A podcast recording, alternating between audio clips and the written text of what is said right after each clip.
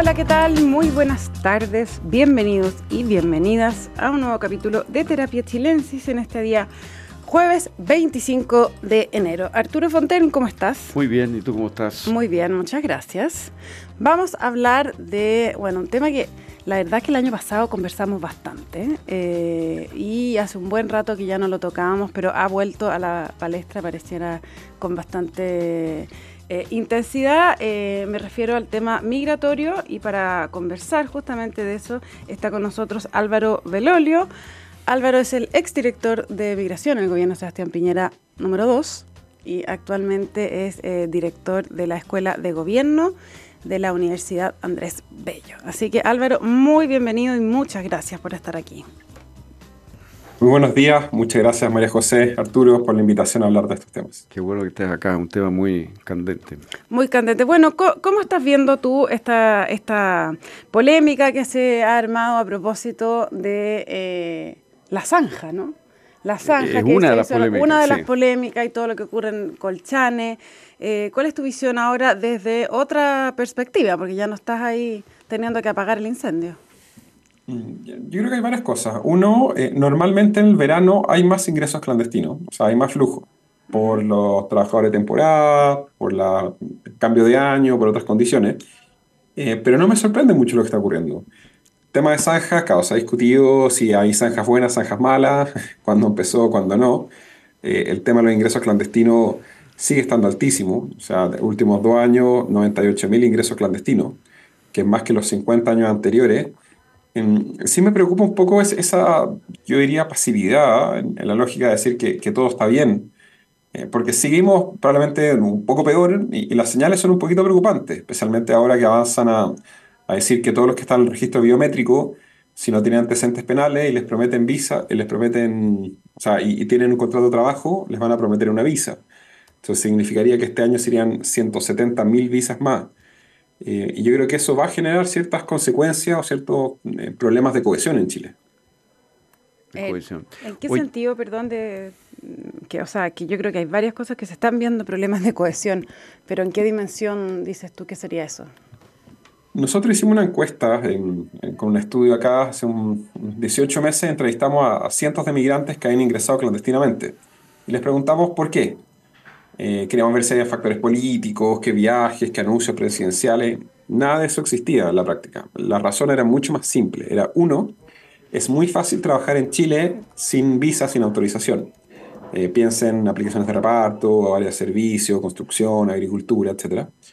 Y segundo, eh, está la sensación por parte de los migrantes, que creo que es correcta, de que ingresar ilegalmente no tiene sanción e igual te dan una visa. ¿Y cuál es que está ocurriendo? Que eh, hoy en día estamos viendo que la, fiscalización por trabajo irregulares es muy baja. O sea, en la agricultura, en la construcción, en las aplicaciones de reparto, hay mucha gente que no tiene autorización.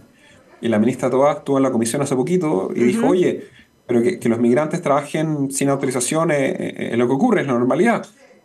Pero claro, no, es lo que la ley permite, yo creo que hay un, hay un abuso también en ese tema. Y lo segundo, en el tema de que no hay sanción eh, y les dan una visa igual, tienen un poco de razón. O sea, en estos dos años, 98.000 ingresos clandestinos y expulsiones administrativas por ingreso clandestino, 368. O sea, 0,3% y eh, que les dan visa igual, ahora dicen, termina el proceso de registro biométrico y a los que tengan arraigo laboral, o sea, tengan un contrato de trabajo o tengan arraigo familiar, algún familiar les damos a dar visa. Yo te aseguro que de esos 170.000 que entregaron sus huellas, yo creo que ninguno, prácticamente ninguno va a tener antecedentes penales y todos se van a conseguir un contrato. Entonces, volver a cargar al país con 170.000 personas y la señal que se da a futuro para la gente que sigue entrando clandestinamente es que la política migratoria de Chile hoy es hacer perdonazos cada dos años. Pero, pero el, punto es que, em, Álvaro, el, tema migratorio es una realidad. O sea, una realidad, y obviamente que no solo en Chile, en, todo el mundo, y acá lo vemos y lo vemos con, más fuerza. Entonces, finalmente, ¿cuál es la, ¿qué se hace? ¿Qué se hace? Porque son personas que, ya pasaron, son familias que están naciendo acá. Eh, ¿Cómo se regula esto sin que sea em, ¿cómo se dice? Un, atentado contra la dignidad humana, ¿se fijáis? Eh, como, ese es el, punto. No, pero el, punto, y una pregunta súper discutible, y hay posiciones. ¿Debe Chile recibir a todo migrante que quiera venirse? Porque en Chile hay 8 millones, o sea, en Latinoamérica hay 8 personas sin empleo. ¿Debe Chile recibir a esos 8 millones de personas? ¿Debe la región recibir a todo extranjero que quiera venirse? Y si la respuesta es no, bajo cuáles, cuáles son los parámetros, a quiénes prioriza. Y lo segundo, ¿deben los extranjeros eh, tener un, trato distinto y no necesitar cumplir la ley? Por ejemplo, si yo soy extranjero, ¿puedo ingresar clandestinamente a cualquier país? No, claro. Y esa es una discusión que, que es súper legítima, pero acá hay que tomar una medida, hay que tomar una decisión. Eh, y hoy en día la decisión del gobierno es, da lo mismo que eh, trabajen sin autorización o ilegalmente, porque eso ocurre, y da lo mismo que ingresen clandestinamente porque les damos una visa igual. Y esa es una muy mala señal. Eh, y en general, un poco cuando he visto los cambios discontinuos, porque las señales en política pública y en migraciones influyen. Por ejemplo, el caso de que pasó con los ciudadanos haitianos. Ciudadanos haitianos, año 2016-2017, llegaban estos vuelos LO, en un mes eh, llegaban a entrar 16.000 ciudadanos haitianos diciendo que eran turistas frontera, mm. sobre el 95% se quedaban en Chile. ¿Y qué se hizo? Se cambió, se tomó una medida, se puso una solicitud de visado turismo, se generó una querella contra esta aerolínea y los, de los prestamistas de la agencia de viaje, que claramente era prácticamente tráfico de personas. Y hoy en día los flujos de ciudadanos haitianos son mucho más ordenados, son mucho más bajos, por supuesto, y hay un cambio. Pero no ocurre eso con, con otras nacionalidades, en específico los ciudadanos venezolanos. Por ejemplo, en abril del año 2022 se estableció que todo extranjero no boliviano entrar ilegalmente por Bolivia no podía ser devuelto a ese país, no podía ser reconducido. Y esa fue una resolución del Ministerio Interior. Entonces, no es que era un problema de los que ya estaban, sino que además a futuro dijeron que todos los que ingresaban ilegalmente por Bolivia no podían ser devueltos. Y eso te genera un problema en que, y lo dijo el gobernador Lorrego y también lo han dicho otros lados, eh, en Chile prácticamente no hay control y no hay mucha importancia al ingreso clandestino y eso tiene hartas externalidades. El tema de las cárceles está súper complejo, el tema del crimen organizado que han aprovechado estos espacios. Yo creo que Chile tiene que ponerse un, poco más serio en estos temas y ver casos donde sí ha habido más control. O sea, no sé, eh, España tiene varias experiencias interesantes, Italia, Corea del Sur, Japón, eh, Grecia. Y hoy en día más parece que el gobierno está haciendo la, política del avestruz, que esconde en la cabeza la arena, mm. dice démosles visa a todos, le echa la culpa a cualquier persona, em, pero no se hace cargo del tema. Pero ¿cuál sería la alternativa ante la gente que está llegando del norte caminando y que entran por pasos ilegales? Sí. En general, el migrante cuando llega a Chile ha recorrido muchos países. O sea, un ciudadano venezolano usualmente lleva, nosotros lo analizamos casi un año y medio viviendo fuera. Ecuador, Colombia, Perú, otro. Y busca las condiciones eh, que sean más fáciles. Y si en Chile, mientras pueda trabajar sin ningún problema, y mientras eh, tenga la expectativa de que igual le van a dar una visa, cosa que hoy en día ocurre, siempre van a seguir viniendo o se van a quedar. pero, ¿cuál sería la alternativa? ¿Cuál sería la política que, que, tú propondrías con la experiencia que has tenido? O sea, yo creo, yo haría tres cosas. Uno, eh, las multas a quien entrega o da trabajo a alguien que no tiene autorización altísima, que un poco lo, el modelo sueco. Los suecos dicen que, los suizos también, contratar a alguien que no tiene autorización de trabajo, multas draconianas, o sea que efectivamente el costo sea altísimo. Segundo, eh, deja ser súper claro, quien ingrese legalmente, que no respeta nuestras normas, que no respeta nuestras fronteras, no va a tener una visa en Chile y eventualmente va a tener o una orden de abandono o una expulsión que será materializable o no, es verdad, es complejo hacerlo, pero tener súper claro esa expectativa.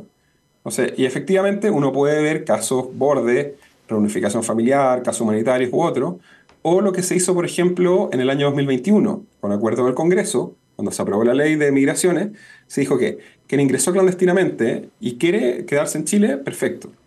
Que solicite una visa, pero que salga del país y entre regularmente, que entre legalmente, que entre con la visa aprobada, con el carnet de identidad. ¿Qué es lo que hacen todos los países de la OCDE? Todos los países que son receptores de la migración buscan una migración responsable. Y también entender que las personas que ingresan clandestinamente, eh, y ahí hay una diferencia, una diferencia bien ideológica, nos dicen personas que son obligadas a venir a Chile. que yo sepa, ni Bolivia ni Perú, que es de donde vienen estos migrantes, obligan a los migrantes a irse a Chile. Ellos vienen a buscar oportunidades laborales, que es súper legítimo. Pero para buscar oportunidades laborales hay que ver cuál es la capacidad de las regiones, cuál es la capacidad de las comunas para ofrecer esta oportunidad y también cuál es la capacidad del país de seguir recibiendo una migración. Si teníamos un 2,4% de la población extranjera hace 10 años, hoy en día el 8,1%. Entonces también hay que ver cuál es la, capacidad de hacerse cargo. Pero todos estos mecanismos de control que tú planteas, y que eh, ¿tú crees que Chile tiene eh, la capacidad policial de realmente llevar a cabo esto? ¿Es falta de voluntad o es que simplemente no tenemos los servicios de inteligencia y policiales capaces de llevar a cabo esta tarea tan compleja de control, de detención de personas, de expulsión de personas, etcétera? caso súper concreto. Nosotros hicimos una encuesta con el Banco Mundial el año pasado y preguntamos y vimos que habían cerca de 150.000 extranjeros que trabajaban en aplicaciones de reparto. 150.000. ¿Cuántas veces tú has visto la fiscalización a las personas que trabajan en aplicaciones de reparto fuera de eh, las comunas del sector oriente? Prácticamente inexistente. ¿Pero eso por qué? ¿Por falta de voluntad? Yo creo que falta voluntad, falta estrategia, hay presiones específicas. Y no falta recursos. No creo que sea falta de recursos. O sea, ahora el gobierno decidió que la gran mayoría de la Policía de Investigaciones, en el área de migraciones, su rol es tomarle la huella a los migrantes para eventualmente, si no tienen antecedentes penales, prácticamente ninguno va a tener, darle una visa. Yo creo que esos recursos serían mucho más efectivos fiscalizando el trabajo informal o materializando expulsiones. Y esa es una decisión del Ejecutivo. Por supuesto, uno tiene que priorizar. Y también, o sea, ¿cuántas personas saben o ven a vista cierta que no se cumple, por ejemplo, el porcentaje de extranjeros en una industria, o los que trabajan en la construcción o en la agricultura. También porque se ha normalizado. Y si la misma ministra del Interior dijo el tema y normalizó que los extranjeros eh, trabajaban irregularmente. Y también la presión hacia esos extranjeros. Porque ahora dicen, te consigue un contrato, te doy visa. Entonces el empleador puede decir, oye, eh, yo te doy el contrato, pero trabájame dos meses gratis o eh, te pago menos, o no te pago Oye, hace, hace unos días el, el, el, fiscal de Tarapacá, don Raúl Arancibia, afirmó que a partir de las 6 de la tarde no hay control en, eh, en la frontera. Claro, y ahí salió, se armó una rosca porque el ministro Monsalve, el subsecretario, lo, lo, desmintió. lo, desmintió. pero él, él, está ahí en terreno también. Él está ahí, dice que ha disminuido el número de personas de la PDI que están presentes. O sea, da la impresión de que hay un tema de recursos humanos importante en esto, y si no, no se estarían haciendo estas zanjas. Claro, y, también decisiones que son difíciles de entender. Un tema súper concreto. Cuando se saca la ley de infraestructura crítica, dice, ok, las Fuerzas Armadas van a poder colaborar en frontera. Pero el reglamento que hace el gobierno dice explícitamente que las Fuerzas Armadas no pueden devolver a quien pillan eh, en flagrancia entrando ilegalmente. Dicen que tiene que llevarse la PDI, pero saca una resolución en abril del 2022 que dice que PDI no puede devolver a los extranjeros no bolivianos que entren por Bolivia son, más, son casi 80.000 extranjeros no bolivianos que han entrado por Bolivia en los últimos dos años. Entonces, al, final los, tienen de anfitriones y hay poca disposición y también hay un tema bien ideológico. O sea, el subsecretario Monsalve, la ministra Vallejo, el presidente Boric, la ministra Fernández, el exministro Jackson, todos votaron en contra de devolver a las personas eh, que entraban ilegalmente. Todos fueron en 2018 al Tribunal Constitucional para evitar que se pusiera, por ejemplo, en mm. este caso, la visa a Haití. Votaron constantemente en contra de ampliar los pasos para expulsar, de tomar medidas y otro. Entonces, ahora que están a cargo del gobierno, tienen ese contraste o esa dificultad que ellos no creen en un proceso de una migración gradual. Ellos creen que todos deben entrar. Pero, la presión ciudadana, en el gobierno, en el gobierno de, pero en el gobierno de Piñera, por ejemplo, ¿cuántas personas se expulsaron de vuelta a Bolivia? 7.000 personas fueron expulsadas en 26 vuelos. no, pero eso ahí. No, pero en total, eso en total. Tipo, y en la reconducción, ojo, la reconducción empezó el 12 de febrero del 2022, que fue cuando se publicó el reglamento. Recuerda que la ley se demoró 8 años en tramitar y fue, pasó por nueve comisiones y fue al Tribunal Constitucional, por la actual administración. Y cuando nosotros empezamos en esas dos semanas, devolvimos a extranjeros no bolivianos a Bolivia. Se los devolvimos. Y una vez que llega la nueva administración, por razones ideológicas o finalmente por falta de capacidad, dice, no, ¿sabéis qué? Como devolver a extranjeros que ingresan clandestinamente a Bolivia es difícil, saco una resolución y prefiero no hacerlo. Y con eso se quedaron, ya han pasado dos años.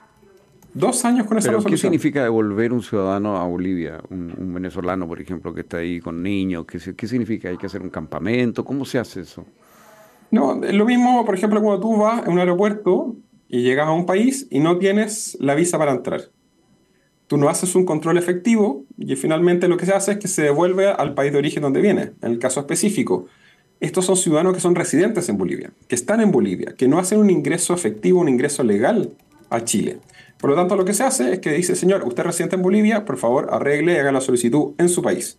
Que es lo mismo el tema del aeropuerto. Entonces, acá es bien relevante y lo que sí ha generado ciertos problemas en otro es, por ejemplo, que eh, se están ocupando o se está viendo casos donde hay tráfico de niños. Porque los niños es muy difícil validar la identidad con el padre. Entonces entran y dicen, no, este es mi hijo, este es mi niño, no me pueden echar, no pueden hacer nada. El gobierno dice, ah, bueno, nosotros tenemos una resolución que prohíbe devolver a extranjeros no bolivianos al país. Además, no dejamos a las Fuerzas Armadas tampoco hacerlo. Y finalmente, para la, validez de la identidad del niño, se demoran casi un año.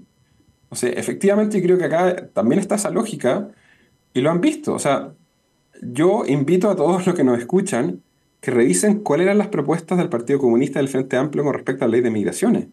Y era mantener esta lógica que los extranjeros llegaran como turistas y cambiaran condiciones migratorias, no expulsar, no devolver, regularizar, y siguen habiendo cosas que son tremendamente complejas para Chile en temas de, de cohesión, por ejemplo, ¿Qué lo, que pasa con los jardines infantiles. Sí, eso es... ¿Qué, qué, quiere decir con cohesión? Cohesión. No, cohesión es especialmente la relación internacional y extranjero. Y en general, mi, familia, por el, por el, lado de mi señora, es de Tarapacá, yo paso mucho allá. Me toca ver efectivamente 20-25% de la población eh, extranjera. Hay lugares como el campamento La Mula, 40.000 familias que no estaban hace, 40.000 personas, perdón, que no estaban hace 3-4 años en un sector completamente cooptado por el narco, que ellos hacen las calles, hacen las comunas y otro, donde las relaciones con los nacionales o con los residentes extranjeros que vienen en Chile es tremendamente complejo. Se siente la tensión, se siente la inseguridad, se siente la dificultad. Y uno va, por ejemplo, al caso de los jardines infantiles. En los jardines infantiles, por el decreto de la Junji, tienen prioridad los hijos de extranjeros sin carne de identidad por sobre los hijos de madres adolescentes chilenas por sobre los hijos de madres de, pertenecientes al pueblo originario. Entonces, cuando tienes el 25% de la población, cuando el cambio demográfico en Tarapacá ha sido gigantesco, mm. que activamente tú le estás dando una prioridad al hijo del extranjero sin carne de identidad por sobre el hijo de la madre adolescente chilena, genera, eso te genera una tensión gigantesca. O sea, te eh, genera problemas, te genera recelo, y uno lo ve en los discursos y otros. Por supuesto. a eso le llaman cohesión, como, perdona, pero para entender un poco en, esta, mm. en la disciplina en la que tú te mueves, en la que estamos conversando, cohesión entonces le llaman en el fondo a, cómo conviven las dos, las dos realidades y cuán, cuán fácil y amistoso se hace eso, ¿no? Claro, como buena convivencia, por claro. Claro. Sí, claro. Oye, una buena positiva. Y esto de las zanjas, ¿cuándo comenzó y cuál es tu opinión sobre el tema de las zanjas? las primeras zanjas se hicieron principalmente, yo diría, eh, Bachelet 2 en el área de, perdón, de Antofagasta, principalmente por eh, las mineras y por otros, evitando el tráfico de automóviles. O sea, es conocido en Bolivia, vienen, roban los autos y de hecho se lo entregan a, a funcionarios públicos allá. Y estas zanjas se han ido moviendo y se han ido ampliando. Hay algunas en Escolchana y otros. La experiencia internacional, de hecho, está bastante a la mano con lo que se ha dicho. Las zanjas tienden a ser más efectivas contra vehículos o contra paso de drogas que eh, disminuir o reducir el traspaso de personas. Eh, en general, la zanja no es tan efectiva contra las personas. Distinto es el caso, por ejemplo, como se hace en Melilla o en Ceuta, en, España, que hay eh, unas rejas. Pero entender que el proceso de estas actividades o infraestructura tiene a demorar el ingreso, no a detenerlo completamente. Entonces, ¿demorar para qué? Para que efectivamente, ya sea Fuerza Armada, Policía Fronteriza o quienes están, puedan identificar y detener este ingreso ilegal. Entonces, ¿es una zanja lo más eficiente para detener el ingreso clandestino? No. No, son tan caras. Es como una señal política. Me parece razonable que haya una mantención. Me parece muy extraña la posición de la vocera, eso sí, que dijo que antes que la zanja era lo peor del mundo que era macabro. Ah, así que estaba bien. y esto está ok, pero le pide al mob que baje el, tweet con el video. Entonces, si está todo bien, ¿por, qué borran el video de, redes sociales? Entonces, es muy rara esa, esa, esa, perspectiva. Pero al final, lo que es más efectivo contra el ingreso clandestino es ver las razones por las cuales se vienen. Y esas son, se vienen porque es fácil trabajar y se vienen porque creen que no va a haber sanción y les dan una visa igual. Y estas conversaciones que ha tenido el subsecretario en Venezuela, ¿tú crees que pueden tener algún efecto? Mm. Yo, en general, es curioso, em, con Venezuela en relaciones consulares son bastante razonables. Eh, relaciones consulares en documentación, atención, repatriaciones, vuelos de ese estilo. Distinto, por supuesto, a la relación política y comercial. Eh, esto es muy de la lógica de la que hace Cancillería de las cuerdas separadas, como llaman. Em, y con eso, bueno, a nosotros nos tocaba negociar 10 aviones llamados a Venezuela. No me parece mal el intercambio de información del subsecretario Monsalve. De hecho, creo que es positivo tener una relación eh, razonable con el gobierno de Venezuela, dado que en Chile hay más de 500.000 ciudadanos venezolanos, eh, dado que ellos además requieren trámites u otros. Eh, sí lo enfocaron mucho en tema de crimen organizado, que es un temazo en Chile, o sea, el tema de cómo han ido cooptando las cárceles y otros, eso da, da un programa en sí mismo. Em, pero sí me quedó pendiente dos temas. Uno, si se estableció un protocolo, facilidades para el aterrizaje de aviones en Venezuela. Yo sé que la actual administración tuvo dificultades y, es difícil. Y lo segundo, un tema que yo creo que ayudaría mucho a descomprimir las cárceles, es que Chile tiene firmado dos convenios con Venezuela. Uno del Tratado de Estrasburgo y el otro de la Convención Interamericana, que permite el traslado de condenados extranjeros al país de origen para que cumplan la condena allá y además, esos extranjeros nunca van a poder tener visa en Chile porque tienen antecedentes penales. Por lo tanto, también facilita su reinserción allá. Y hay 2.000 presos venezolanos en cárceles chilenas. Un poquito menos, 1.900 y algo. Y esos con este convenio podrían generar y podrían llevarlo allá. Y eso ayudaría a comprimir las cárceles, a disminuir el tema del crimen organizado y otras condiciones. O sea, yo creo que me faltó esa pata del viaje del subsecretario Monsalve, mm. que se viene en una materia de justicia, dado que el subsecretario ya le está haciendo la pega a la Cancillería, me parecería razonable que hubiera generado esa negociación adicional. Eh, Álvaro, en, eh, está asociado generalmente como al problema migratorio como al norte de Chile, ¿cierto? Porque ahí donde más este, entra gente y todo. ¿Hay otros puntos donde uno, como que no sé, el, país debería poner foco? Mm. Es un buen punto. Eh, yo diría que lo que se ha observado es que hay hartos campamentos en lugares bien estratégicos, especialmente ligados a puertos. O sea, uno ve Alto Hospicio y Quique, hay una concesión muy fuerte. Eh, también Antofagasta. Pero eh, en San Antonio y en Valparaíso, la concentración de migrantes, incluso de, crimen organizado, ha avanzado de forma relevante. En términos de, de, de flujo, volumen más alto, Santiago, eh, la región metropolitana, su sector poniente, tiene cerca de un millón de migrantes. Y ahí uno ve lugares, em, las tomas en Lampa, en Renca han ido creciendo y en lugares más populares, o la alta densidad y, lo que ocurre principalmente con, em, eh, por ejemplo, en Santiago Centro, Independencia, Recoleta, Estación Central, en cierta parte de San Miguel, donde existe incluso hacinamiento. Y hay una densidad de cantidad de migrantes tremendamente compleja que te genera también alguna visibilidad y problemas con los vecinos. También este mm. problema de cohesión por temas como que los ruidos, que la cultura, que la comida, que los olores y otras condiciones, eh, que cuando están tan, tan apretados o tan densos es, bien complejo. Pero yo seguiría un, un, top 10 de donde me enfocaría. Arica, Iquique, Alto Hospicio, Calama, Antofagasta, y ya más centro-sur, el, el, centro, centro, centro poniente Santiago, San Antonio y los cerros de Valparaíso y Viña son un tema. Eh, de ahí un poco más al sur. Eso, eso son un tema por, por, problema, como dices tú, de cohesión, más que de, de, ingreso. Ahí, ahí tienes problemas, porque están completamente asentados, pero hay mm. problemas de hacinamiento, em, de, de, convivencia con los nacionales, em, en estación central, en esos edificios, realmente en, departamentos de 40, 50 metros cuadrados, bien 6, 7 personas o varias familias, eh, y tenía esos edificios gigantes y tenía dos ascensores. Entonces, mm. las peleas eh, son, son, complejas y eso termina disminuyendo la perspectiva de la apreciación hacia el extranjero que viene a aportar al país y otras condiciones. Y Chile tiene muy mala visión con respecto al, al, extranjero, especialmente en los últimos cinco años.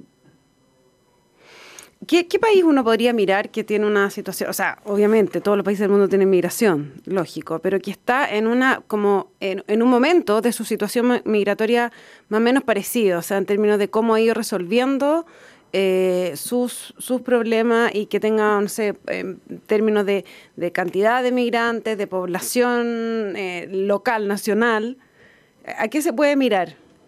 Que no sea, Suiza, digamos, no sé la, respuesta más fácil siempre es Canadá, pero Canadá lleva 60 años haciendo esto y, mm. sus fronteras con Estados Unidos. A mí lo, que me gusta mucho del modelo canadiense es que hace muy partícipe a los municipios y a las regiones con respecto a traer la migración. De hecho, si tú tienes el patrocinio de una región, la visa sale en seis semanas, o sea, es muy efectivo. Y los procesos, por ejemplo, de, refugiados están asociados, son como apadrinados por como cuatro o cinco familias. Entonces, lo ayudan a insertarse en el lugar. Em, pero claro, sus fronteras son mucho más amigables. Nosotros, bueno, en temas políticos, varias condiciones, creo que nos parecemos un poco más la lógica como española. España es de los pocos países OCDE que permitía eh, llegar como turista y pasar a, ser residente. Em, aunque ellos, los migrantes en, España, tienen una, una, una, cosmovisión distinta. O sea, ellos tienen mucha migración musulmana u otras condiciones. En cambio, en Chile, los migrantes que vienen, especialmente ciudadanos venezolanos, hablan mejor español que nosotros y tienen una conmovisión similar. Entonces, ahí en ese sentido no, no se genera tanto ese roce cultural. Mm. Eh, pero, claro, España ha hecho ciertas medidas, eh, Alemania e Italia han, endurecido fuertemente su política, y creo que también es relevante. Y, bueno, finalmente el, que también es ejemplo, pero es una isla, entonces es súper injusto comparar el caso de Australia. Australia tiene un sistema súper proactivo de puntos y de visas temporales. Entonces, países que tengan una frontera tan grande como Chile, tendríamos que ver un poco lo que sucede, principalmente diría Grecia, Turquía. Eh, y ahí la, la experiencia de terrible. altos y bajos. las imágenes que vemos de migración en, en, esos lugares son horrorosos. Sí, es un tema que Estados Unidos no logra solucionar, digamos. Tampoco, no, eh, Estados Unidos multiplicó por tres o por cuatro lo que están haciendo. Eh, y, y, bueno, lo que pasa en Nueva York, casi para caso estudio, porque un, un, alcalde demócrata recién elegido, Ciudad Santuario, le empezaron a llevar los buses y hoy en día yo jamás esperé el, el discurso anti-migración que tienen hoy en día los demócratas en Nueva York. Es, muy extraño. Bueno, en Alemania también está pasando que está saliendo una izquierda antimigratoria. Eh, y eso es totalmente novedoso para el, el eje tradicional del mundo. Bueno, si uno lo, lo piensa, claro, es, novedoso y, y, es raro, pero también es como la... Eh, inclinación ante la, ante la realidad. Es un poquito la declaración de Camila Vallejo justificando la, zanja, ¿no? Ahí hay un movimiento que también se produce desde el mundo de la izquierda. Álvaro Lolo, se nos acaba el tiempo. Muchísimas gracias por esta conversación tan interesante en este día jueves de terapia chilensis muchas gracias a ustedes por la invitación. Eh, este tema va a seguir dando que hablar, así que feliz de conversar cuando quieran. De todas maneras, te, te dejamos invitado ya para una próxima ocasión. Quédese con nosotros porque a continuación, información privilegiada al cierre y luego sintonía crónica debut junto a Bárbara Espejo y Francisco Aravena. Que estén todas y todos muy bien y los esperamos mañana con más terapia. Buenas noches. Muy buenas noches.